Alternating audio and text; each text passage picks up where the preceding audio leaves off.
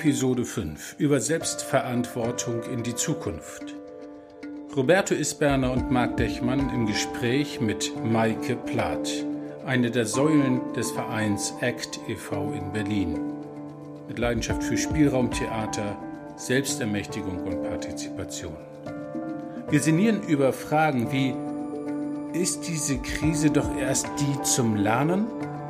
Oder wie kann es Spaß machen, der Komplexität entgegenzutreten? Oder wie kann ich aushalten, mich all dem differenziert zu stellen? Fragen, die einladen zu einem guten Gespräch. Das neue Normal. Ein Digital Unplugged Podcast von Marc Dechmann und Roberto Isberg. Es geht um neue Formen der Zusammenarbeit nach Corona. Wir schneiden nicht, wir beschönigen nichts. Ein One-Take. Immer mit Gast, immer 60 Minuten.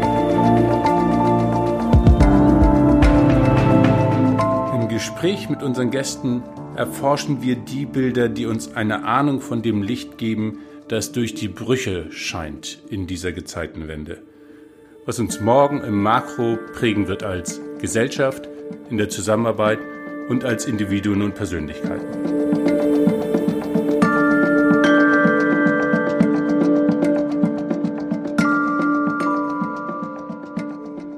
Ja, wir möchten zuallererst die Menschen begrüßen, die uns zuhören. Und natürlich auch möchte ich die Menschen begrüßen, die mit mir gerade hier sind. Das ist zum einen mein äh, liebevoller Kollege Marc Dechmann und die herzlich klare Maike Plath. Hallo Maike. Ja, willkommen, großartig. Ja, hallo und danke für die Einladung. Ich freue mich ja. auch. Und ähm, wir starten äh, in unserer Tradition, nämlich zum einen mit einem Countdown und dann mit zehn knackigen Fragen. Ja, und äh, was diese Fragen dann auf sich haben, das wirst du dann gleich hören. Der Countdown. Fünf, vier, drei, zwei, eins, go. Action. Wow. Maike, es kommen jetzt zehn Fragen. Und wir bitten dich, die so schnell wie möglich zu beantworten, ähm, entweder äh, mit einem Ja oder Nein oder halt mit dem jeweiligen Begriff. Ja. Corona, Krise oder Chance? Die Krise bedingt die Chance, deswegen wieder noch. ja, Gut. Corona im Rückblick, groß oder klein? Groß. Corona, Gefährlich oder ungefährlich?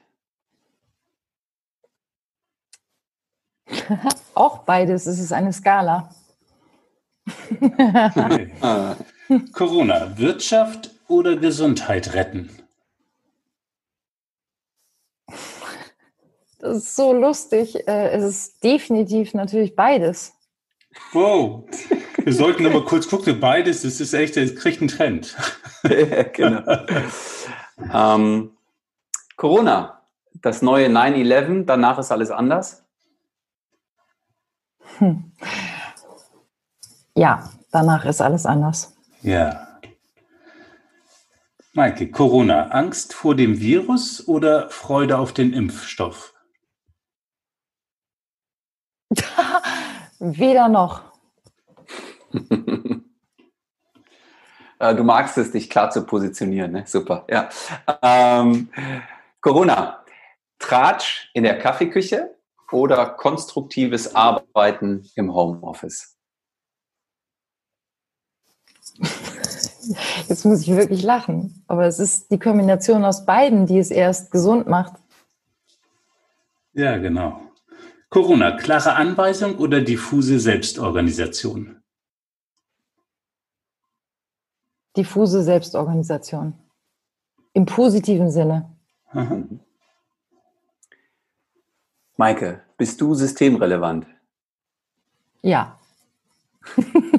ja, cool. Corona. Jetzt kommt die entscheidende Frage, also zumindest äh, für Roberto, der hört jetzt hier genau hin. Maike, Lennon oder McCartney? Definitiv beide. Weil Paul wow. McCartney und John Lennon sind nur zusammen in der Lage gewesen, die Beatles zu sein. Mhm. Ja, großartig. Vielen Dank. Äh, Roberto, du hast äh, über den Thomas die Maike äh, empfohlen bekommen, ihr habt euch kennengelernt. Warum hast du gesagt, Mensch, die Maike, die müssen wir unbedingt sprechen? Ähm, ja, das äh, äh, habe ich mich auch tatsächlich selber gefragt, weil ich Maike ja auch erst jetzt in dem Moment kennenlerne. Vorher habe ich ganz, ganz viel von ihr und über äh, sie gehört, eben von, von Freunden und von Menschen, die mit ihr zusammengearbeitet haben. Und ähm, ich habe von ihrer Arbeit erfahren und äh, fand das so spannend, ähm, sowohl also ne, völlig unabhängig von Corona und auch eben schon vorher, aber auch jetzt eben in den Gesprächen, die ich mit meinen mit meinen Freunden, mit meinen Kollegen äh, führe, äh, in Bezug auf äh, Veränderung in der Gesellschaft und ähm, auch, äh, ich sage jetzt mal, Beschneidung der Menschenrechte und äh, Gehorsam und äh, ne, generell einfach mhm. so diese Themen, wer bin ich als Mensch, äh, wem folge ich, warum und wie und äh, Macht, die Frage nach Macht. Und ähm, da fiel auch äh, eben in, in meinen Diskussionen mit meinen Berliner Freunden auch immer wieder der Name äh, Michael Plath. Und ähm, das, was ich über Maike weiß, finde ich total spannend hinsichtlich jetzt meiner eigenen äh, Biografie. Ich wollte ja auch mal Lehrer werden, habe das aber nicht gemacht aufgrund des starren Systems. Ich weiß ja, dass Maike auch Lehrerin war. Ähm, wir haben Überschneidung eben, äh, was die Arbeit äh, mit, mit theatralen Mitteln äh, angeht und unsere große Faszination gegenüber dem Statuskonzept, was mhm. das mit uns in der, in der menschlichen Interaktion macht. Und ähm, da mhm. dachte ich mir, ich wollte sowieso mal mit Maike sprechen, dann nehme ich doch diesen Podcast als Anlass. Und ich bin sehr, sehr gespannt. Ja, das wie großartig. Genau. Wir haben im Vorfeld ein bisschen geredet, wir haben ein bisschen recherchiert. Maike, wir sind total gespannt, weil du scheinbar äh, ja eine eigene Idee hast, äh, die würden wir gerne ein bisschen mit dir erforschen. Wenn wir das so sagen, fühlst du dich da getroffen oder stellen wir dir gerade ein Podest hin, wo du sagst, ey, das ist nicht meins? Oh nee, das hat mich jetzt gerade gefreut. Ich finde, ihr habt das gut gemacht. Es äh, war schon anders. Ja. Ja, cool. Vielen Dank. Äh, Maike, ähm, wir würden einsteigen in die erste Viertelstunde zur Person und ein bisschen was äh, über dich an Erfahrung bringen wollen. Ähm, wenn du dein CV, das ist kein Bewerbungsgespräch, klar, wenn du dein CV in einer Minute zusammenfassen solltest, vielleicht gehen wir der zwei. Was sind die wichtigsten Stationen, die dich geprägt haben auf deinem Weg zu heute? Auf jeden Fall mein Aufwachsen in Glücksburg in der Schlossallee. ähm, als Kind zweier AkademikerInnen. Meine Eltern sind beide Oberstudienräte an einem Gymnasium in Flensburg und hm. mein Vater ist Musiklehrer und meine Eltern haben mir ganz viel mitgegeben. Ich würde irgendwie sagen, dass da eine Basis natürlich geschaffen wurde, aber aus heutiger Sicht eben auch eine Blase, eine privilegierte Blase, wie ich jetzt aus dieser Sicht sagen würde. Und ähm, ich bin mit großer Begeisterung Lehrerin geworden und dann nach einigen Jahren, nämlich beim Start in Berlin an einer Hauptschule in Neukölln, eine Riesenerschütterung ausgesetzt gewesen, und das Ganze hat mich so erschüttert, dass ich deswegen eben die Frage zu Krise und Chance so beantwortet habe, dass ich glaube, dass eine Krise überhaupt die Chance erst ermöglicht. Weil ich glaube rückblickend, dass diese Erschütterung unglaublich viel in mir in Bewegung gebracht hat und da ja dafür gesorgt hat quasi, ähm, dass ich auf der Basis dessen, was ich bekommen habe, ähm, auch ganz viel irgendwie nicht geben will. Also das finde ich auch wieder albern ausgedrückt, aber ähm, doch das Gefühl habe, was verändern zu wollen. Ja. Was vorher irgendwie jetzt nicht unbedingt so, äh, also mir kommt das auch pathetisch vor, wenn ich das sage, aber es ist ja sowieso schwer, mit Worten so umzugehen. Aber ich glaube schon, ja. dass diese Erschütterung bei mir was ausgelöst hat und ich deswegen inzwischen Bücher geschrieben habe und ähm, im Weiterbildung, äh, Weiterbildungsbereich tätig bin und vor allem mit zwei wunderbaren Frauen den Verein ACT e.V. leite, mhm. bei dem wir ähm, versuchen, als gemeinnütziger Verein in das Thema Bildung reinzuwirken und tatsächlich auch glauben, dass wir damit irgendwie ein bisschen zukunftsfähig sind. Ja, Wahnsinn. Magst du ein bisschen was erzählen? Weil die Erschütterung scheint dich sehr geprägt zu haben. Und sie scheint irgendwas erschüttert zu haben, was danach anders war. Äh, Magst du da ein bisschen mehr, mehr Tiefenschärfe reingeben? Ja, die Sichtweise, also ich bin 2004 an eine Hauptschule in Neukölln äh, gekommen, deswegen, na nicht gekommen, sondern ich habe mich selbst dafür entschieden, weil ähm, aus privaten Gründen oder persönlichen Gründen bin ich nach Berlin gegangen und dachte, dass es kein Problem ist, als Lehrerin da eine Anstellung zu finden. Ähm, dem war nicht so. Ähm, da gab es einen Einstellungsstopp und äh, ich habe dann in einem Gespräch mit äh, der damaligen Schulrätin für Neukölln ähm, ja, ihr signalisiert, dass ich auch bereit bin, an eine Hauptschule in Neukölln zu gehen. Und das war mein Einstieg, weil damals ganz viele Lehrkräfte mit Suizid gedroht haben, wenn sie dahin müssen.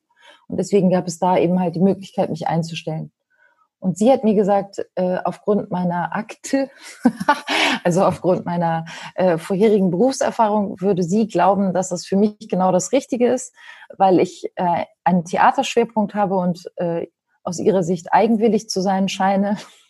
Ah. Und dass sie mich ermutigt, äh, in diesem totalen Chaos des Untergangs eigentlich das zu machen, was ich will. Und diese mhm. Schulrätin, die war kurz vor der Pensionierung und äh, hat mich eigentlich auf den Weg gebracht, also wie viele andere Menschen auch, denen ich sehr dankbar bin. Aber ihr bin ich auch dankbar, weil genauso war es auch. Ich bin dann in den Untergang reingegangen, aber vor allem war das Ding, dass es eben, also die Erschütterung lag darin, dass ich festgestellt habe, dass alles, was ich vorher gedacht hatte, halt da gar nicht mehr stimmte weil ähm, HauptschülerInnen sind halt nicht äh, verhaltensgestört oder ähm, schwach begabt oder all diese ganzen Begriffe, sondern mir ist halt die soziale und äh, gesellschaftliche Dimension so klar geworden, weil ich äh, festgestellt habe, dass unser System Menschen in den Gehorsam zwingt oder in die Anpassung und dass es eigentlich äh, ja mhm. nur VerliererInnen gibt, insbesondere aber auch bei den Lehrpersonen, weil äh, wenn man als Mensch agieren möchte, dann darf man das eigentlich nicht. Und äh, gerade in der Krise oder in Konflikten oder in diesen extrem krassen Situationen habe ich festgestellt, dass Menschen, die dann versuchen, ihrer Intuition zu folgen und ihrer Menschlichkeit nachzugeben, keine Möglichkeit haben und innerhalb dieses Systems eigentlich nur scheitern können und dann unglaublich kompensieren müssen. Und deswegen ähm, war das ganze Umfeld an dieser Hauptschule so depressiv. Und ja. ich habe dann eben halt gemerkt, dass eben halt diese Vorannahmen, wie ich als Lehrerin Unterricht machen soll, dass die halt überhaupt nicht stimmen, weil sie das Ziel ja gar nicht erreichen. Weil wenn das Ziel sein soll, dass sie ihren Abschluss schaffen und ein selbstbestimmtes, glückliches Leben führen, dann kann das, was wir da aufführen, also dieses Theater, das wir da aufführen, das kann nicht klappen. Und die Erfahrungen der ersten zwei Jahre waren einfach so krass, dass ich mich dann einfach entscheiden musste, erstens gehe ich an eine andere Schule und bewahre mir sozusagen mein Weltbild. Zweitens mache ich mich hart und will das alles nicht mehr sehen und werde zynisch. Mhm. Oder drittens versuche ich irgendwie eine Lösung zu finden. Und ich habe mich dann für Nummer drei entschieden. Und die Lösung sah für dich wie aus? Ja, die Lösung war das Nichts.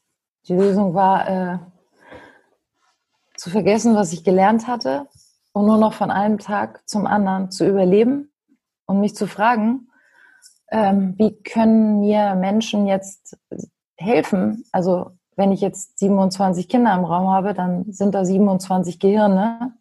Also muss ich vielleicht mit diesen Gehirnen zusammenarbeiten. Also muss ich die mal fragen. Weil wenn ich nichts mehr weiß, dann ist es vielleicht eine gute Idee, mich zu verbinden. Und das, das habe ich gemacht. Mhm. Ich, ich, ich, ich, möchte da noch kurz eine andere Frage anschließen. Jetzt hast du schon von der Studienrätin gesprochen, die dir 2004 da so der Schulrätin. Weit, äh, ja. Entschuldigung, genau. Schulrätin, Schulrätin in Neukölln, ja. Genau, hast du gerade schon gesprochen. Und wenn du jetzt nochmal so drüber nachdenkst, ähm, wenn ich dir die gemeine Frage stellen würde, ähm, äh, welche Denkerin oder welcher Denker oder welcher Mensch äh, dich äh, ja so, sagen wir mal, prozentual vielleicht am stärksten geprägt hat. Ja, also außerhalb von der Familie, sondern eher so im Sinne von, ähm, ich sage jetzt mal, Selbstverständnis, Arbeitsverständnis, Weltsicht. Was ist es? Ist es, ist es ein Sänger, Sängerin? Ist es eine Politikerin? Ist es der Kioskbesitzer, I don't know. Also ne, wenn, wenn ich diese Frage Das weiß ich sofort, da brauche ich ja. gar nicht lange nachzudenken. Das ist aber nicht irgendeine berühmte Persönlichkeit, sondern ja. das ist mein ehemaliger Schulleiter Klaus Mangold. mhm. ähm, nach dem Referendariat bin ich an einer integrierten Gesamtschule sechs Jahre gewesen und äh, habe dort einen Schulleiter kennengelernt, der sein eigenes Bild von Schule umgesetzt hat. Völlig unabhängig davon, was für Hindernisse dem entgegenstanden. Und äh, der hat mich sehr geprägt und sehr ermutigt und hat, ist der erste Mensch, der eigentlich zu mir gesagt hat, so wie du bist, bist du richtig. Und äh, ich gebe dir jetzt mal ganz viele Aufgaben, mit denen du überfordert bist. und äh, ich äh, schicke dich auf unbekanntes Terrain. Aber du selbst wirst das schaffen, weil du hast alle Voraussetzungen, um das hinzukriegen. Und das hat mich zutiefst beeindruckt, weil er hatte vollkommen recht. Und ich habe in diesen sechs Jahren unglaublich viel gelernt. Und er hat mich auch äh, immer beurlauben lassen für alle möglichen Weiter- und Fortbildungen und hat mich überall hingeschickt. Und nach sechs Jahren hatte ich dann eben halt das Gefühl, dass äh, ich jetzt doch noch gehen muss, äh, woanders hin, um noch mehr zu lernen. Und äh, hatte ein ganz schlechtes Gewissen, weil er so viel wie man das kapitalistisch bezeichnet, in mich investiert hatte. Und so mhm. hat er aber gar nicht gedacht, sondern er hat sich total gefreut, dass er im Grunde genommen das erreicht hat, glaube ich, was er sowieso wollte. Also ja, wow. mich in die Welt schicken. Und äh, ich, dem bin ich sehr dankbar. Und der ist tatsächlich auch für mich ein Vorbild, äh, auch wenn man da ja auch Probleme, glaube ich, hat mit dem Begriff. Aber das ist schon jemand, der mich sehr geprägt hat. Ein hm. Mentor im besten Sinne. Was hat ihn getrieben, das zu machen, ähm, was dir so geholfen hat? Was, ist, was war das Besondere, was ihn als Mensch da auszeichnet? Ich glaube, dass der ganz viel Menschenkenntnis hat und dass der eben halt auch nicht sofort äh, im Bildungsbereich tätig war, sondern der ist ganz lange zur See gegangen und hat viele, viele Menschen kennengelernt. Der hat ganz große Menschenkenntnis und ganz viele Dinge erlebt und ist erst zu einem späteren Zeitpunkt seines Lebens in das Bildungsthema eingestiegen und dann eben halt auch mit der Maßgabe, wenn ich da einsteige, dann muss ich natürlich Schulleiter werden, um auch irgendwas zu bewegen. Und äh, der hat unglaublich viel äh, erlebt. Ähm, und ich glaube, der ist als Mensch einfach jemand, der sehr facettenreich und sehr, also auch wieder lustige Wörter, aber auch weise ist. mhm, yes. Okay, ganz anderer äh, Punkt. Wir haben jetzt im Moment eine Zeit, die viele als Krise erleben. Krise ist aber auch ein viel genutzter Begriff im Moment. Also ob der stimmt oder nicht, kann man selber ein Stück schauen. Was ist das Geheimnis oder der Ort deiner Kraft, wenn für dich Sachen wirklich mal turbulent werden? Ja, das klingt jetzt ganz komisch, aber schon seit ich klein bin, habe ich eben halt äh, den Gedanken entwickelt, dass es ganz wichtig ist, es selbst zu schaffen. Weswegen ich inzwischen der Meinung bin, dass das Prinzip unseres Vereins ACT e.V. für Regie über dein Leben ist. Und dass die größte mhm. Aufgabe darin besteht, Menschen Selbstwert zu vermitteln, indem wir ihnen Wege aufzeichnen, wie sie selbst Wirksamkeit erleben können. Weil wenn alles schief geht, dann ist die Grundlage, an sich selbst zu glauben und an das, was sozusagen gegeben ist. Und wenn wir daran glauben, dann ist es nämlich die Basis dafür, Mitgefühl zu entwickeln und auch den Raum zu haben, andere Menschen zu verstehen. Weil wenn ich immer um meinen eigenen Selbstwert fürchten muss und immer das Gefühl habe, zu kurz zu kommen, dann habe ich halt keinen Raum für andere. Deswegen glaube ich, dass es ganz wichtig ist, äh, so wie ich darin bestärkt worden bin durch äh, zum Beispiel Klaus Mangold, aber eben auch von anderen Menschen, ähm, an mich selbst zu glauben, dadurch hatte ich dann Lust, andere Menschen kennenzulernen und auch Sachen auszuhalten, die überhaupt nicht meiner Meinung entsprechen oder auch überhaupt nicht meiner Welt entsprechen, weil ich mich nicht bedroht gefühlt habe. Auf der Basis dessen, dass ich an mich selber glauben kann, kann ich eben halt auch ganz viel verwirrendes, diffuses, äh, Widersprechen ist, äh, an mich ranlassen und dann zu der Überzeugung kommen, dass mich das wirklich auch bereichert, weil ich es überhaupt reinlassen kann. Und, und Maike, wie sieht das ganz konkret aus? Also wenn du zum Beispiel in der jetzigen Zeit, ähm, mittlerweile sind wir ja äh, in, in Woche 8, äh, NC, ja, Woche 8 nach Corona, ähm, vielleicht gab es ja auch bei dir, so wie bei vielen anderen und auch mir, äh, so Momente, so dieses What the hell? Ja, mhm, ja ähm, wo soll das noch hin? Also wo kommt das her? Können wir uns denken irgendwie so ein bisschen. Ähm, ähm, mhm. äh, aber wo soll das noch hinführen? So, wie sieht das, was du gerade beschrieben hast, was, die, was so als als ähm, als Mindset dir äh, Kraft gibt, wie sieht das ganz konkret dann in so einer Situation in den letzten Wochen aus? Setzt du dich dann in dein Wohnzimmer auf, auf, auf, einen, auf einen Sessel und gehst in dich und denkst an, an bestimmte Sätze oder äh, wie, wie, wie, wo, wie funktioniert das, wenn du da Kraft rausholst? Also erstmal ähm, finde ich, dass die Krise ja scheibchenweise in unser Bewusstsein gedrungen ist und dass es eben halt gerade nicht die totale Erschütterung gab, sondern es gab ja so ein komisch diffuses, nebliges nach und nach begreifen, dass wir uns wirklich in einer richtig krassen Krise befinden. Weil der Staat war ja so ein bisschen, ja, dann müssen wir jetzt mal ein bisschen zu Hause bleiben, kein Problem. Kann ich mal meine Mails endlich beantworten. Und dann die Dimensionen, die wurden ja scheibchenweise eigentlich erst klar.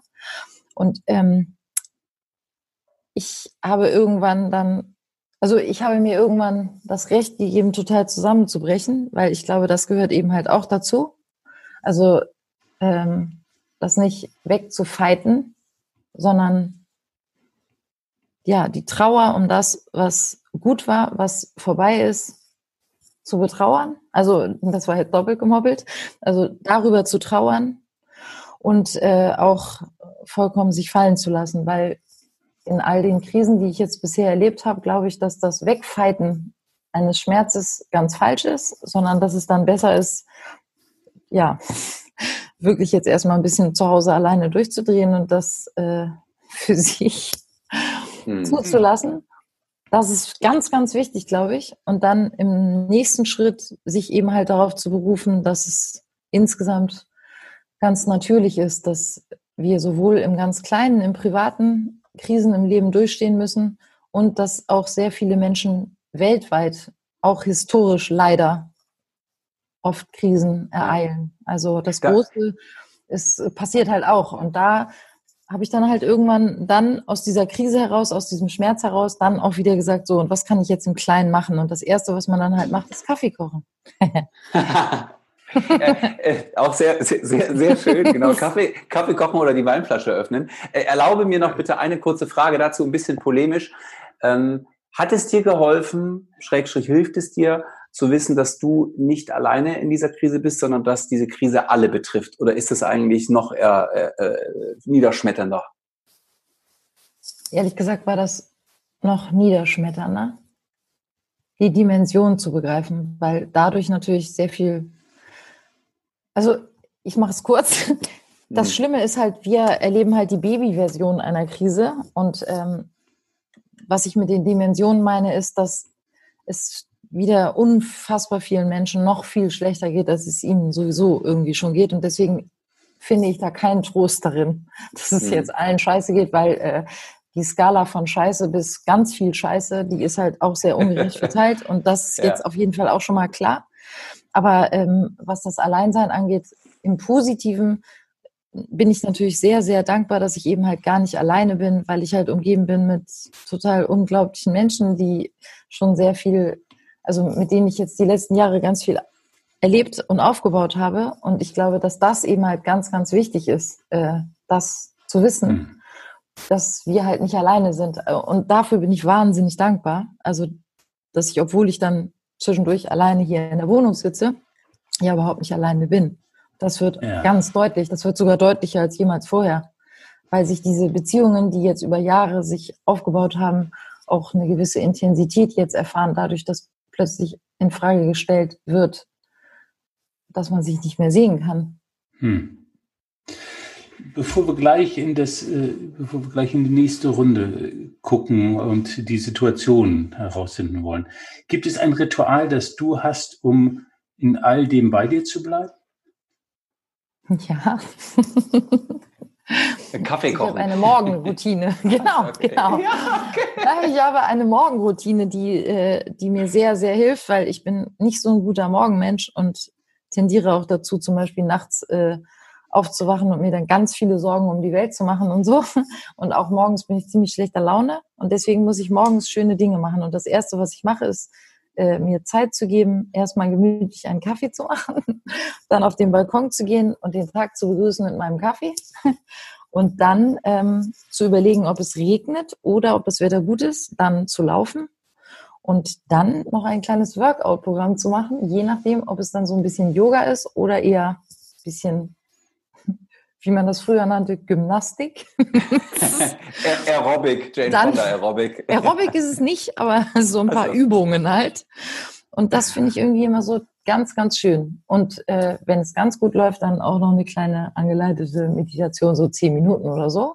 Dann bin ich fertig für den Tag. Und wenn das nämlich nicht so ist, dann ähm, ja, dann steige ich auch mit einem schlechteren Bein ein in den Tag. Und eine kleine Anmerkung dazu, das finde ich deswegen so wahnsinnig luxuriös, weil ich ja 17 Jahre Lehrerin war und immer ähm, um halb acht in der Schule sein musste und auch oft sehr weit weg von der Schule gewohnt habe, weil ich immer bei meinen Freunden sein wollte und dann ging das irgendwie alles nicht und deswegen musste ich sehr oft immer schon um halb fünf oder um fünf aufstehen und dann waren ja diese diese ganzen Rituale, die ich jetzt beschreibe, nicht möglich, dann hätte ich ja um drei aufstehen müssen oder so. Und das genieße ich sehr, dass es jetzt möglich ist. Ja. Wow. Wir kommen in die nächste Runde. Das heißt, äh, wir schauen im Mikro. Was sind die Situationen, die dich jetzt bewegen? Ich meine, du kommst vom Theater und äh, damit wirst du geschult sein. Hier, irgendwie ist es eine Gezeitenwende.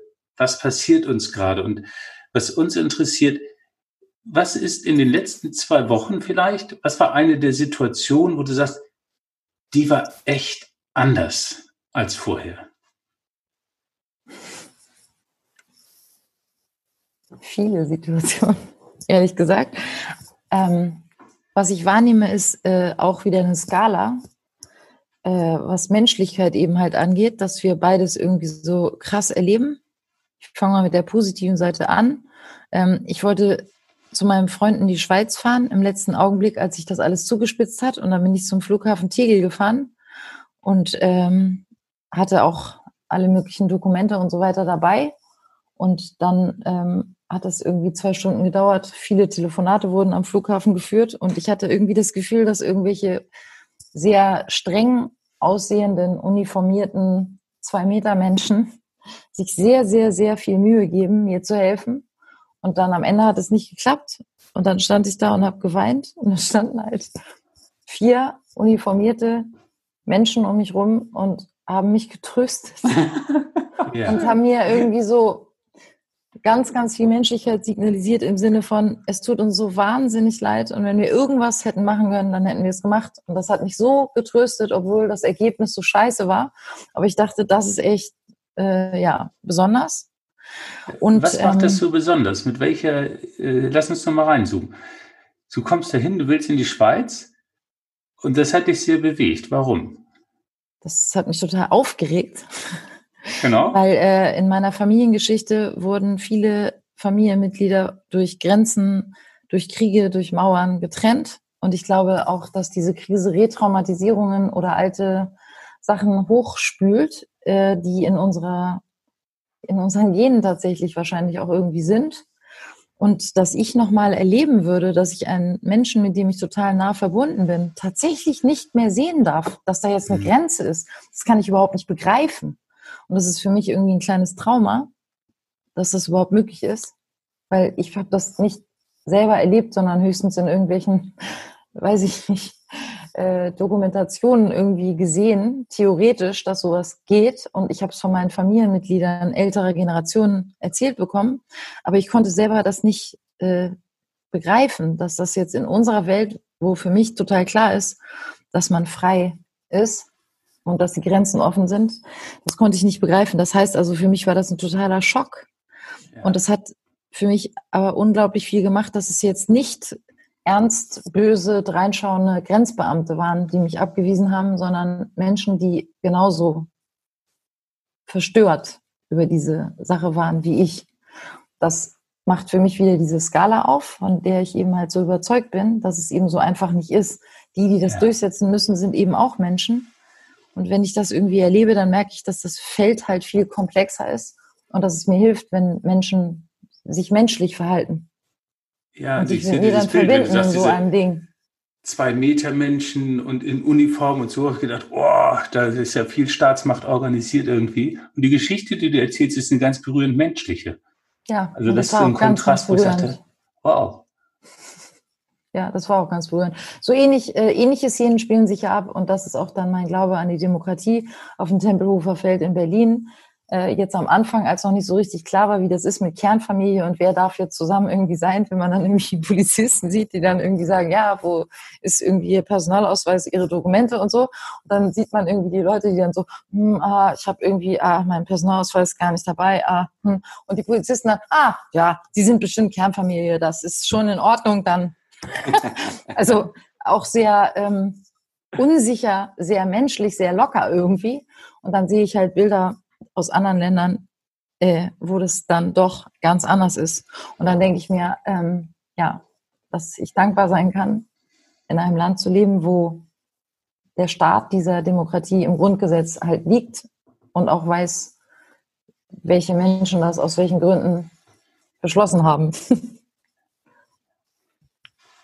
Ich, ich würde gerne hier nochmal die Frage stellen, ähm, äh, beziehungsweise die, also nicht nochmal, sondern ich würde die Frage stellen, anschließend an das, was du vorhin sagtest, nämlich du möchtest was verändern. Ja, du möchtest mit ACT e.V. etwas verändern. Du möchtest aus dem äh, Schulsetting, so wie du es kanntest, raus, um, um, um etwas zu verändern. Ähm, wenn ich mir so einen Banner vorstelle, ne, du würdest jetzt, äh, wenn dann irgendwann wieder so Demonstrationen möglich sind, äh, du würdest äh, auf eine Demo gehen. Was, was würdest du verändern wollen? Jetzt auch mit, mit, mit Hinblick, ähm, also die Kombi äh, aus ähm, dem, was du sowieso schon verändern wolltest, was dein Antrieb war, dahin zu kommen, wo du jetzt gerade bist, mit der Erfahrung, die du in den letzten acht Wochen auch gemacht hast. Was würde auf diesem Banner, auf dieser Demo stehen? Da würde stehen, ja gut, äh, ich müsste es wahrscheinlich noch in einen Appell verwandeln, aber da würde stehen vom Gehorsam zur Selbstverantwortung. Das ist für mich das Wichtigste überhaupt. Das verbindet sich jetzt in der Krise, also es verstärkt sich jetzt in der Krise aber das war auch das, was ich eben halt vorher schon ähm, als wichtigste Erkenntnis hatte. Dass, also ich mache es mal ganz kurz. Ähm, mir ist irgendwann so aufgefallen, dass auch schon damals an der Hauptschule oder so, oder aber insgesamt eigentlich, Menschen dazu tendieren, ähm, in das angepasste Kindheits-Ich zu gehen oder in das rebellische Kind. Und dass wir eben halt sehr stark sozialisiert sind zur Anpassung, also zum Gehorsam und dass wir großes Harmoniebedürfnis haben, was sich auch bei Facebook zum Beispiel ausdrückt mit Likes oder so. Und dass wir uns zu wenig selbst vertrauen und dass wir sehr stark irgendwie äh, immer versuchen, die Norm rauszufinden und uns dann zur Norm zu verhalten. Und da gibt es eben halt dann die, die ihren Selbstwert darin, ähm, sie, also ihren Selbstwert darin aufbauen, dass sie angepasst sind und quasi die Eins kriegen. Also mhm. zu hören kriegen, dass es super ist, was du gemacht hast, oder die alles scheiße finden und die sich äh, Selbstwert darüber verschaffen, dass sie halt so kritisch sind und ähm, die Fehler sehen, die die anderen gemacht haben. Und die Erkenntnis ist aber, das bringt beides gar nichts, weil das ist beides Kindheits-Ich und Kindheits-Ich ähm, ist ohne Verantwortung wenn ich keine Verantwortung übernehme, dann kann ich immer meckern oder ich kann irgendwie immer versuchen, die einzukriegen, aber das hilft uns im Moment gar nicht weiter. Und der entscheidende Punkt ist halt, ins Erwachsenen-Ich zu kommen. Und das ist halt eigentlich erstmal so, dass man denkt, oh, anstrengend.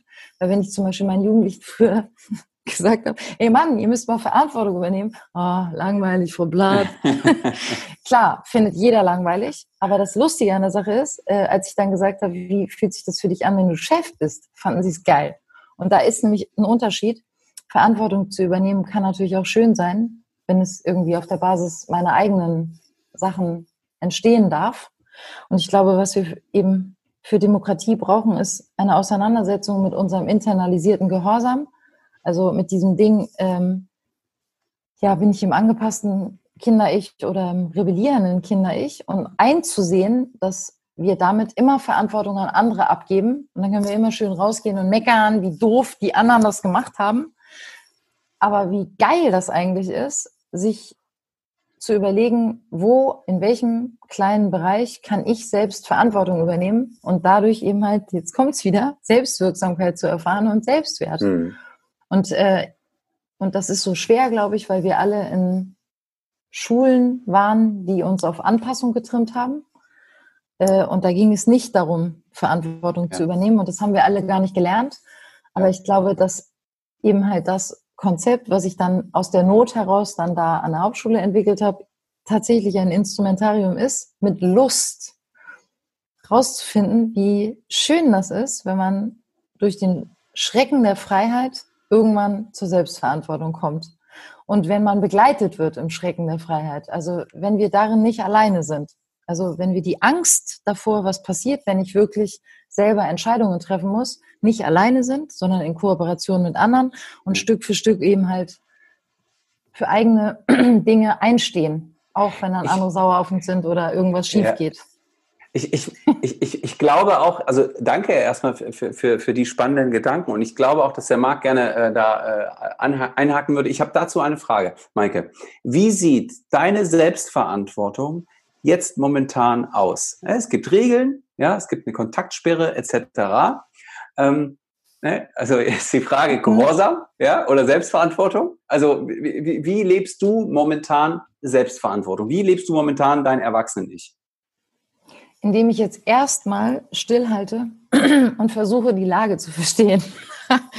und auf jeden Fall erstmal Vertrauen habe ähm, in bestimmte Menschen. Zum Beispiel muss man, muss ich auch ganz ehrlich sagen, in unsere PolitikerInnen, die jetzt gerade da irgendwie in einem wirklich schwierigen Feld versuchen, die Demokratie zu erhalten. Also nicht jetzt irgendwie total gleich zu bashen oder hm. ja. Also das erstmal Vertrauen zu schenken und zu sagen, ich lebe jetzt in einer Demokratie und die versuchen jetzt gerade ihr Bestes, äh, Angela das Merkel. Das ist kein Gehorsam. Das ist kein Gehorsam, ne? oder? Richtig nee, äh, wichtig zum Beispiel beim, bei dieser ganzen Skala Gehorsam Selbstverantwortung. Selbstverantwortung hat damit zu tun, nicht sofort zu agieren, sondern im Feld erstmal sich Wissen zu verschaffen. Also erstmal Informationen ähm, auszuhalten, die auch widersprüchlich sind. Spielt im Mischpultprinzip eine ganz große Rolle. Es gibt immer den Punkt, wo dann die Jugendlichen mich anschreien und sagen, ja, aber was ist denn jetzt richtig? Und dann sage ich immer, hey Leute, die Welt ist richtig doll komplex und ich mache es euch auch nicht vor, dass es anders ist. Ähm, ihr müsst das aushalten jetzt. Was ich dem entgegensetzen kann, ist, wenn ihr viele Informationen habt, dann seid irgendwann so mutig, Entscheidungen zu treffen und zu diesen Entscheidungen zu stehen. Aber erstmal müsst ihr euch informieren. Und was ich im Moment merke, oder was ich jetzt ganz konkret mache, das war jetzt eher theoretisch, dass ich eben halt äh, viele Telefonate führe und jetzt gerade bei den Jugendlichen irgendwie viel mit Selbst, äh, also mit Fürsorge, also ähm, wie geht's dir und so, also Fernwärme und gleichzeitig mit Fake News sehr viel zu tun habe. Also mhm. äh, versuche zu erklären, ähm, warum eine Information, die im Netz war, vielleicht nicht ganz so ähm, glaubwürdig ist. ist. Ja. Und dass es auch wieder ganz viel damit zu tun hat, welchen Menschen ich will jetzt keine Namen nennen, jetzt hätte ich fast irgendwie so ein Gespräch. Ähm, ja. ja. welchen Menschen traust du und auf welcher Basis traust du Menschen und in welchem Konstrukt befinden wir uns gerade und so weiter. Und dann in einem späteren Schritt finde ich es dann ganz wichtig, tatsächlich auch Entscheidungen eben halt zu treffen. Wenn ich mir ganz viel Wissen angesammelt habe, und das passiert jetzt eben dann auch gerade, dass ich jetzt irgendwie dann versuche zu gucken, an welcher Stelle ist es jetzt äh, wichtig, wirklich auch ein bisschen aufzupassen. Also wenn ich mir jetzt die ganze Welt angucke oder wo müssen wir uns Sorgen machen und wo hm. vielleicht dann weniger und wo können wir in unserem Umfeld jetzt wirklich ermutigen zur Demokratie und zum eigenständigen Denken, aber insbesondere gekoppelt mit Verantwortung. Weil auf die Straße zu gehen und zu meckern, also die Revolution auszurufen, das ist halt rebellisches Kinder-Ich. Also im Grunde hm. genommen geht es darum, Verantwortung zu übernehmen und ja, weiß ich auch nicht, äh, im Kleinen mit den Menschen, die mich umgeben, äh, darüber zu reden und äh, immer in diesem hm. komischen Feld zu bleiben, der Unsicherheit. Hm. Maike, wir kommen gleich nochmal auf das große Ganze. Wenn du das, was du sagst, jetzt guckst, was ist die Situation, wo du sagst, da wird es so deutlich gerade, was das heißt? Was ist die Situation, die heute eben anders ist, als, als sie vorher war, die vielleicht schon zeigt, wie später sein wird? Also ganz eindeutig äh, Stichwort Ambiguitätstoleranz und Demut, weil ich finde, dass wir alle in vielen Blasen unterwegs waren und äh, was mich am meisten wundert und auch eigentlich positiv stimmt, ist, äh, ich habe vor einem Jahr immer ganz oft den Satz gesagt, ja, ich bin ja auch in so einer Berliner Blase. Und jetzt ist es so, dass die Menschen, die mich umgeben, so dermaßen verschiedene Positionen vertreten, dass ich äh, ja, dass ich es gar nicht fassen kann. Also äh, das Spektrum reicht jetzt von, das ist irgendwie nur eine Grippe, mhm. ähm, äh, bis hin über dann, ähm, wir müssen uns darüber unterhalten, über äh, ja, ähm, Gesundheit und Risiko oder Würde, Verantwortung.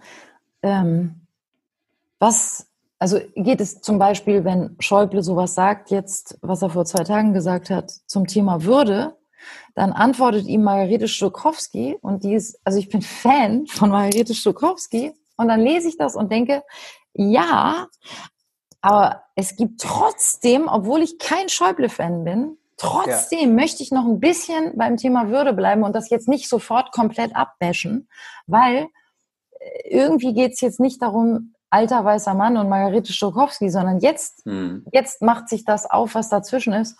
Und ich würde darum ringen wollen, nicht gleich zu sagen, ah, das ist Schäuble, das ist so, sondern irgendwie äh, zu über Würde zu reden und eben, was das eigentlich bedeutet und den Menschen zuzuhören, die jetzt verschiedene Positionen haben und es auszuhalten, weil ich glaube, das ist neu, dass das einen so großen, ja, ich weiß auch nicht, so einen großen Schub bekommen hat. Also das nehme ich als ganz neu wahr. Also bisher ging das irgendwie gar nicht und jetzt habe ich unfassbare Gespräche. Teilweise muss ich auch das Handy ein bisschen weiter weghalten, weil dann geschrien wird und so. Aber wir bleiben dran. Ja. Und ich versuche in diesen schmutzigen Feldern zu bleiben, die nicht schwarz und weiß sind, sondern das auszuhalten und zu überlegen, krass, vielleicht müsste ich an der Stelle auch demütiger sein oder jetzt mal was Neues begreifen. Und ich hoffe, dass wir diesen demokratischen Raum, der ja vorher so ein bisschen schläfrig war, möglichst mhm. lange erhalten und daraus eben halt was lernen oder hm. es darüber vielleicht auch schaffen. Das Warte, ich habe wir, wir haben folgende Tradition. Ähm, wir äh, gucken von der vorherigen Interviewpartnerin, das war in diesem Fall die Tina, unsere Kollegin, eine Frage mitzunehmen. Äh, ganz zum Schluss, das fragen wir dich nachher auch. Und sie hat uns die Frage für dieses Interview mitgegeben. Wie schaffen wir es, nicht in eine angstgetriebene Politik zu fallen? Wie schaffen wir es nicht, in eine angstgetriebene Politik zu fallen? Was ist deine Idee dazu? Das ist vor allem so lustig, was für eine krasse Frage. ja, aber ich, äh, also ich glaube, indem wir anerkennen, dass das nur der Anfang ist und dass wir sowieso insgesamt jetzt einfach. Der Anfang von was? Der Anfang von was ist? Also wir haben jetzt Corona-Krise, aber wir haben eigentlich einen Klimawandel, ehrlich gesagt. Und äh, da werden noch ganz andere Sachen auf uns zukommen. Und wir haben es mit komplexen Feldern zu tun. Und ich glaube, was helfen wird, ist, von oben drauf zu schauen und zu sagen, ähm, wir sind in einem komplexen Feld und jetzt müssen wir überlegen, wie das auch wieder, das klingt jetzt wirklich richtig gemein, aber das war das, was ich den Jugendlichen früher gesagt habe oder mir auch vorgenommen habe. Wie kann das auch Spaß machen, in einem komplexen Feld zu bleiben? Und jetzt eben zu überlegen, so wie in diesen Actionfilmen mit, wo mhm. diverse Teams auf einer Mission sind und die müssen sie jetzt zusammen schaffen. Also ähm, sich mit positiven Bildern ähm, zu motivieren, weil im Grunde genommen war ja vorher nicht alles gut. Und ich finde das auch ganz wichtig zu überlegen, was war denn alles nicht gut und sich darüber zu motivieren, dass ja, es gibt halt diese ganzen albernen Filme, wo irgendwie eine große Krise kommt und dann in der Krise kommen diverse Teams zusammen und da passiert ja auch ganz viel Positives. Und sich zu sagen, Angst hat noch nie geholfen und diese Filme handeln alle von der Überwindung der Angst hin zur Kooperation und Liebe quasi, weil das ist ja auch das Gegensatzpaar Angst und Liebe. Und damit haben wir im ganz Kleinen immer zu tun und jetzt haben wir damit auch im Großen zu tun. Mhm. Tagtäglich müssen wir ja diese Entscheidungen treffen. Mache ich jetzt diese Beziehung, gehe ich jetzt dieses Risiko ein? Das ist immer eigentlich Angst oder eben pathetisch gesprochen Liebe, also Offenheit oder ja, ich mache mich ganz eng Und ich glaube, äh, wir müssen das jetzt facen, dass das jetzt im Großen stattfindet, weil wenn die Corona-Krise vorbei ist, geht es um den Klimawandel. Also es wird jetzt nicht ja. so sein, dass wir irgendwann wieder, dass irgendwann ja. wieder alles ganz safe ist. Also Angela Merkel hat ja, glaube ich, gestern war das ähm, auch dann nochmal darauf hingewiesen oder heute sogar, äh, ich weiß auch schon nicht mehr, welcher Wochentag heute ist, aber auf jeden Fall sagte sie ja, dass, dass, wir können dir helfen. weiß man gar nicht mehr. auf jeden Fall äh, äh, habe ich das so von ihr vernommen, dass das eben auch die Chance ist, um den äh, ja, äh, New Green Deal ähm, äh, sozusagen ein bisschen weiter zu, äh, zu etablieren und das eben als als Chance zu nehmen. Ja, wirklich. Also wenn Restart, dann natürlich auch quasi in dem Sinne. Und äh, Maike, du hast vorhin auch schon dein Mischpultprinzip erwähnt. Ähm, wir haben jetzt hier nicht äh, die Zeit noch, um da äh, intensiv drauf einzugehen, aber äh, alle, die Interesse haben, die können natürlich einfach mal googeln oder Ecosiane, äh, Maike Plath mit TH und Mischpult, äh, dann kommen sie drauf. Aber wenn du auf der Mischpult mal, mal so, so schaust, ähm, gibt es in diesem Mischpult äh, in, diesem, äh, in, diesem Konstrukt etwas, wo du sagst, ja, das oder dieses oder jenes würde genau dafür helfen, um eben nicht in eine Angst, angstgetriebene Politik oder in ein angstgetriebenes ähm, äh, Verhalten zu fallen. Definitiv. Kooperation statt Konkurrenz und nach dem Dreischritt zu arbeiten, sich zusammenzutun, sich ein gemeinsames Ziel zu setzen. Erstens. Zweitens, in einen unsicheren Erfahrungsspielraum zu gehen auf der Basis der eigenen Sachen, also Vertrauen in das eigene auch zu haben. Und drittens, sich immer darüber auszutauschen, was machen wir eigentlich die ganze Zeit und immer wieder neu nachzubessern. Das gibt nämlich dann so eine Schraube. Also wenn wir ein Ziel formulieren, danach begeben wir uns in den Erfahrungsspielraum, aber dürfen immer vom eigenen her Entscheidungen treffen, auch Fehler machen. Und drittens, wir reden die ganze Zeit drüber und bessern die ganze Zeit nach. Dann kommen wir irgendwie ins nächste Feld, ins nächste Feld, ins nächste Feld und wir sind in Kooperation zueinander. Und das wäre auch so wahnsinnig logisch, das jetzt zu machen, wo, der, wo dieses Virus ja die ganze Welt betrifft, nicht in Konkurrenz zu gehen, sondern das Wissen zu sammeln in einem gemeinsamen Wissenspool, so wie Open Source, Open Knowledge und zusammen als Menschheitsfamilie die großen Probleme anzugehen. Und jetzt, wie gesagt, das ist jetzt die kleine Version, wo wir es lernen dürfen eigentlich. Die großen mhm. Herausforderungen kommen erst noch. Und es wäre halt total, ja, schön, dieses Kooperationsding zu lernen. Ähm, und sich zu begreifen, so wie in diesen Filmen halt.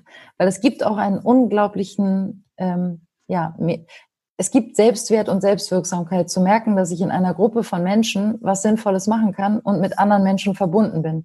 Und ich glaube, wir sind alle Wesen, die eigentlich Verbindung suchen. Also Menschen suchen Verbindung und kriegen Depressionen, wenn sie isoliert sind.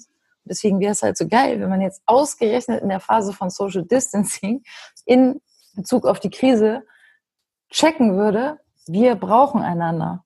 Und mhm. äh, wir können die Probleme zusammen lösen und nicht gegeneinander.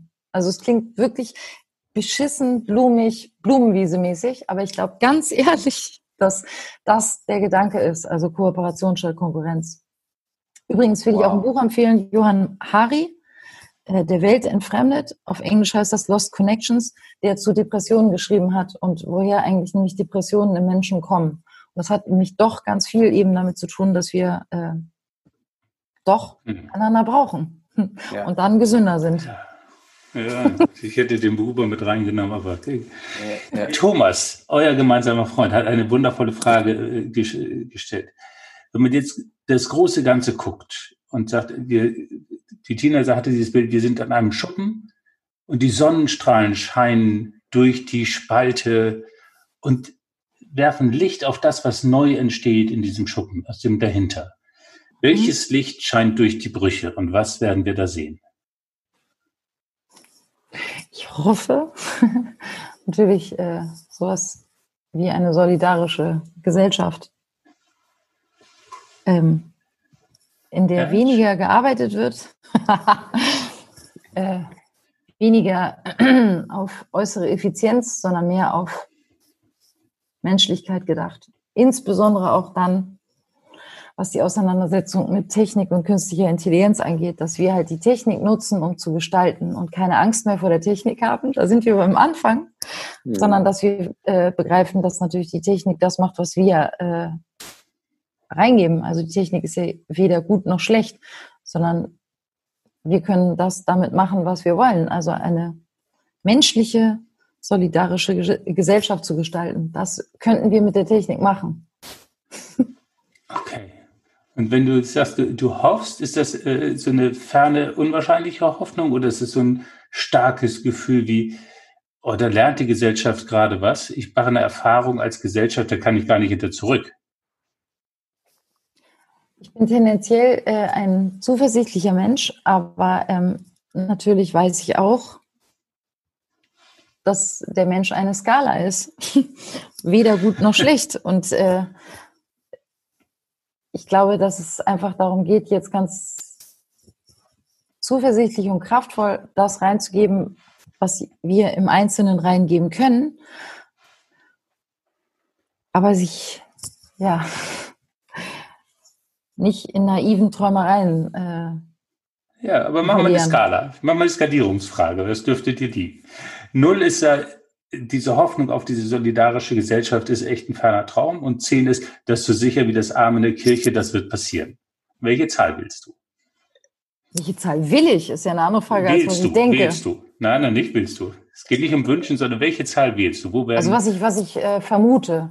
Mhm. Mhm. Also in 50 Jahren, glaube ich, sind wir definitiv viel weiter. Die Frage ist, ob wir davon noch so richtig. Dann machen wir zehn Jahre draus. Das will mir, will mir, da wäre ich neugieriger drauf, weil ich in 50 Jahren Sorge hätte, ob ich es noch erlebe. ja, genau. Also du hast gesagt 1 bis 10, ne? 1 bis 10. Ja. Viele die Skalenfrage, total lustig. Ich würde es bei 6 einschätzen. Ja, bei 6. okay. Das ist schon ziemlich kräftig. Ja. Da passiert mit unserer Gesellschaft schon etwas, was echt einen Schub macht mit aller Neugier und du hast Komplexität angebracht. Also das ist nicht naiv, das wird eben passieren. Aber ja. du hast Lust auf diese Komplexität und da ist was dran. Oh ja. Hm. Und ich glaube, wir haben auch einen guten Boden, weil ähm, wir sind auch schon eine Generation und auch die nächste schon, die eben halt auch von ihren Eltern anders erzogen wurde. Also nämlich sehr menschlich und liebevoll. Also wir haben uns von autoritären Konzepten schon stark mhm. ja, entfernt. Das heißt, da ist schon viel Gutes passiert, glaube ich. Das müsste jetzt nur noch in den Institutionen und den Schulen ankommen, was die Eltern schon können. Im Großen und Ganzen. Es gibt ja, auch da ja die Ausnahmen. Ja, genau. Ich weiß, ich weiß, natürlich. Okay, okay. Ja, klar. Schön. Womit wir wieder auch äh, ein Stück weit den, den Bogen geschlagen haben äh, äh zum Einstieg nämlich äh, äh, Weg durch die Institution, den du ja auch gegangen bist, Maike. Ähm, die restlichen Minuten, ähm, die, ähm, die nicht mehr so, so, so zahlreich sind, ähm, die möchten wir nochmal für Folgendes nutzen. Zum einen äh, habe ich die Frage an dich, welche Frage möchtest du für unseren nächsten Gast mitgeben? Welche Frage dürfen wir unserem nächsten Gast stellen? Was treibt dich gerade um? Oh, interessant. Hm. Hm.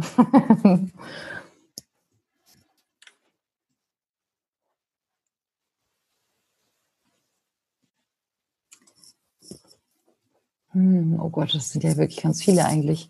Ich glaube, am interessantesten finde ich tatsächlich, äh, was können wir tun, um die Angst die in der Gesellschaft irgendwie gerade da ist, eben halt äh, konstruktiv zu überwinden. Ja, Wahnsinn. Ja, vielen okay. Dank. Danke. Ähm, wir haben viel gesprochen. Äh, ich habe Lust, weiter zu sprechen und gleichzeitig haben wir uns ein sehr striktes Format von dieser Stunde gegeben. Ähm, wenn du dieser Folge einen Subtitle geben willst, was ist der Subtitle für, für unser Gespräch?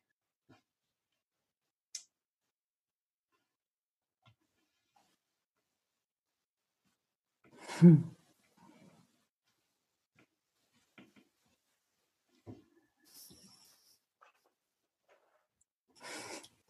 Ja, über Selbstverantwortung in die Zukunft. Ja. Maike, vielen Dank. Äh, ich würde gerne den Roberto fragen. Roberto, was hast du gehört in dieser Folge? Was, äh, was ist das, was bei dir gerade oben aufliegt und Resonanz macht? Ähm, Wow, ja. Also erstmal ein WoW. ganz großes Wow. Ähm, ganz, ganz viel Resonanz macht ähm, zum einen äh, wir, das, das, das Paar Angst und Liebe. Ja, weil in meinem Kopf ist ja eher Hass und Liebe, aber Hass ist vielleicht das gleiche wie Liebe, nur ein bisschen anders gefärbt. Also von daher mhm. finde ich das total spannend, äh, in dieser Dichotomie zu denken. Ähm, ja, ganz klar auch aushalten, ne? Ambiguitätstoleranz. Ähm, das äh, ist ja auch nicht so, also diese Gleichzeitigkeiten, das ist auch äh, eine ganz spannende Sache. Und äh, was mich total und tief beeindruckt, äh, wie Maike, äh, wie, wie du, Maike, an, an, an deiner und mit deiner und für deine Vision arbeitest. Angefangen bei deinem morgendlichen Kaffee machen. Hinüber äh, zu den äh, äh, vielen Gesprächen, die du tagtäglich führst mit, äh, mit Menschen unterschiedlichster Couleur und Background und, und, und Mindset etc ähm, ja, hin zu dem, dem, dem Selbstanspruch, den du an dich und deine Arbeit hast. Ja, stark. Danke. Aber gut, ich kann Vielen ja viel Dank. reden, ne? Ja, gerne, gerne. Äh, aber ich möchte natürlich auch noch wissen, was, äh, was für Marc äh, oben aufliegt und resoniert.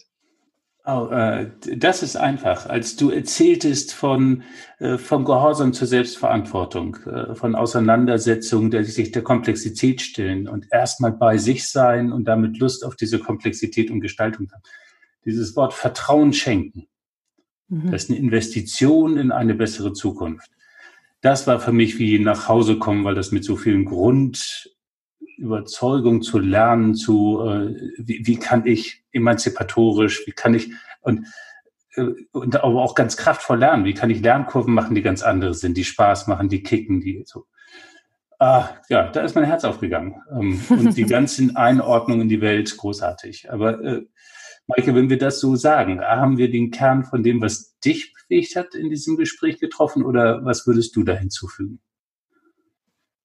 Ich fand das jetzt sehr schön. Also ich glaube, dass ähm, der Kern des Gesprächs tatsächlich diese, ähm, diese Gegensätzlichkeit ist, die repräsentiert ist in dem Bild am Flughafen. Also die Erwartung an ja. uniformierte Menschen und diese Vorbehalte, die ich da gegen uniformierte Menschen habe, die sich dann zutiefst menschlich zeigen.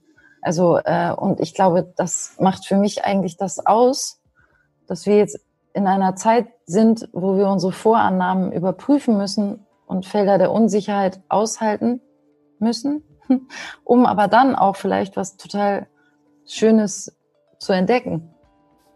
Ja. Weil ich glaube schon, dass Menschen an sich dann doch irgendwie, ja, ich glaube schon an Menschen so.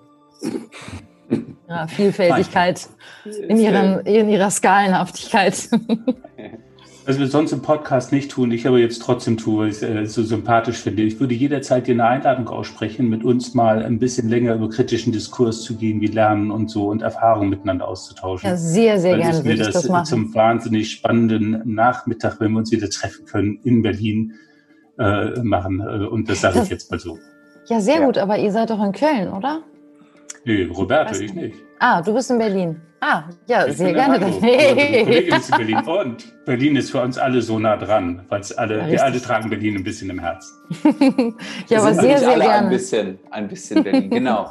ähm, deswegen, äh, spätestens jetzt äh, freuen wir uns darauf, wenn äh, Social Distancing äh, äh der Vergangenheit angehört und wir uns wieder in Cafés genau. in Köln oder Kreuzberg oder auch in einem Spüttel treffen können. ähm, ich bedanke mich bei dir ganz recht herzlich, Maike, dass ich du dir Zeit euch. genommen hast. Ich äh, danke dir, Marc, äh, für deine sonore Stimme, für dein ähm, absolut fantastisches, aktives Zuhören und dabei sein und zusammenfassen. Und ich bedanke mich äh, bei allen Menschen, die zugehört haben bei Das Neue Normal, ein Digital Unplugged Podcast. Ich bedanke mich bei dir für deine verrückten Fragen, immer zwischendurch. Äh, großartig. Und ich danke euch. Ganz, ganz schön war's. Hm. Danke. Vielen Dank, dass du bei uns dabei warst. Super. Und ähm, stay tuned. Habt einen guten Abend. Schaltet. Ihr auch. danke. Ciao. Danke. Ciao. ciao.